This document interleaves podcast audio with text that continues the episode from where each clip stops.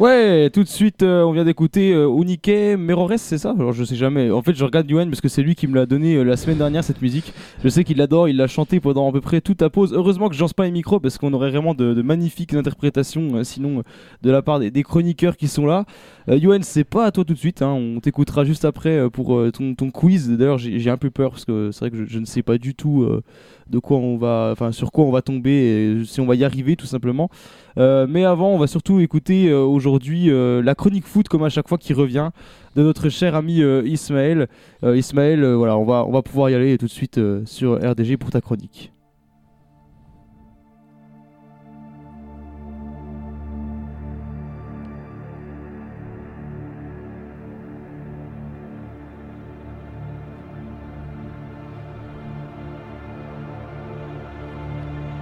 Ce sera son match, sa rencontre pour entrer dans l'histoire.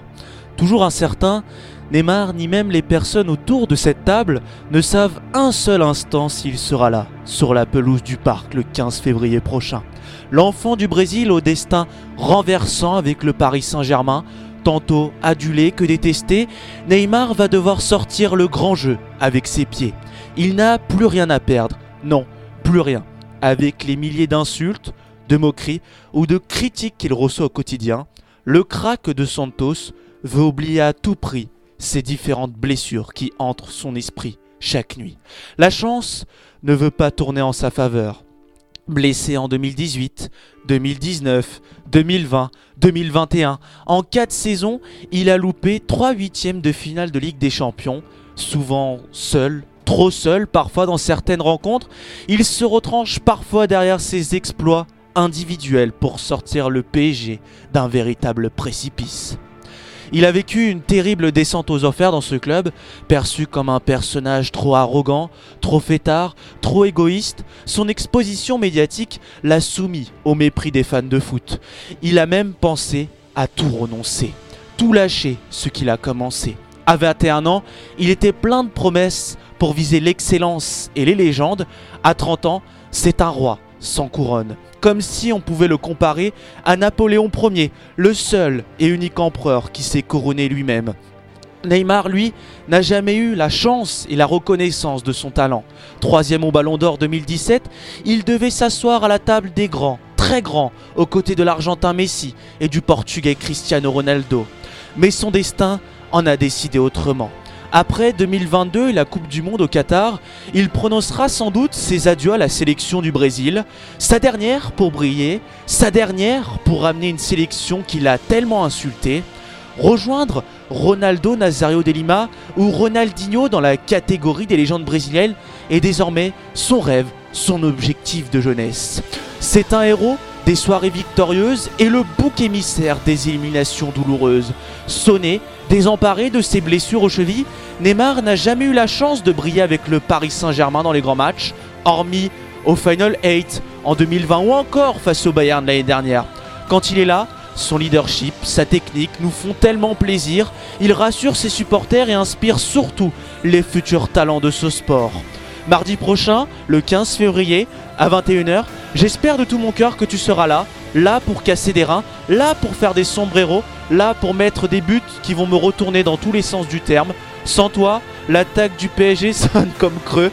Il manque ce génie, ce talent qui va dribbler, provoquer, pourquoi pas marquer. Il te reste donc 5 jours pour te remettre en forme. 5 jours pour montrer que tu n'as rien perdu de ton talent. 5 jours pour prouver à toutes ces critiques que tu as bien grandi.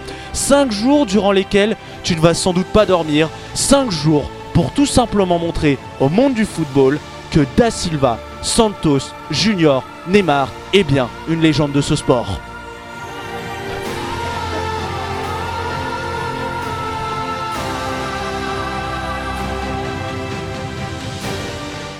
J'adore toujours mettre euh, un petit coup de musique à la fin. Merci, euh, mon cher euh, Ismaël. Oui, Benoît. J'ai juste retenu qu'il allait casser des reins et retourner Ismaël.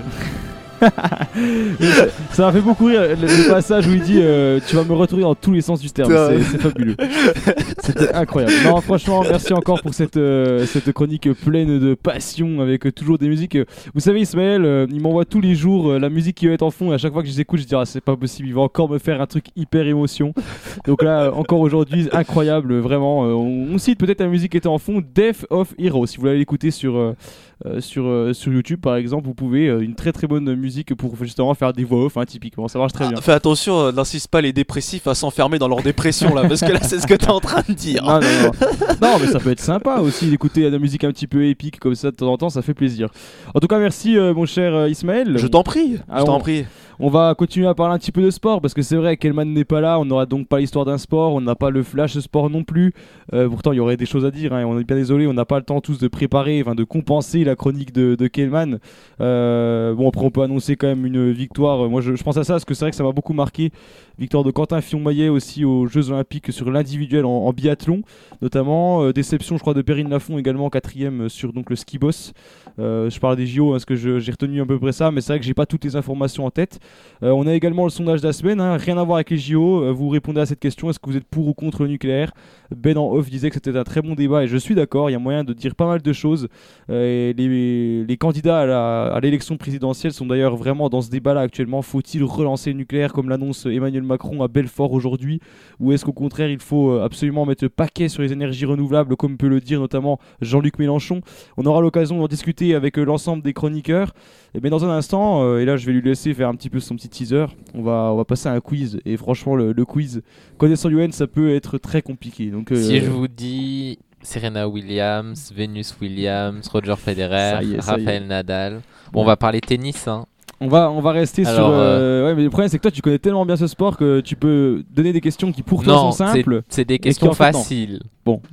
On verra. Donc tu m'as, dit, euh, est-ce que donc les, les deux, masculin, féminin, euh, surtout, Oui, le- surtout depuis, le- euh, depuis l'histoire du tennis. Moi, je Ou sais récemment pas. De... Non, c'est- un peu. Il y a un peu d'histoire du tennis quand même. ok, bon, on, on verra ça. On, on aura l'occasion de voir si on est capable. Ah, Normalement, on a de des sportifs autour de la table, donc euh, c'est Oui, des choses oui, que vous avez vu. Normalement, connais- vous avez vu passer. Je connais si tu veux les, les très grands basiques, mais vraiment les très très grands basiques. hein. Je, je connais pas vraiment tout. Donc euh, on aura l'occasion de voir si euh, l'ensemble des chroniqueurs ici présents euh, connaîtront les réponses à tes questions.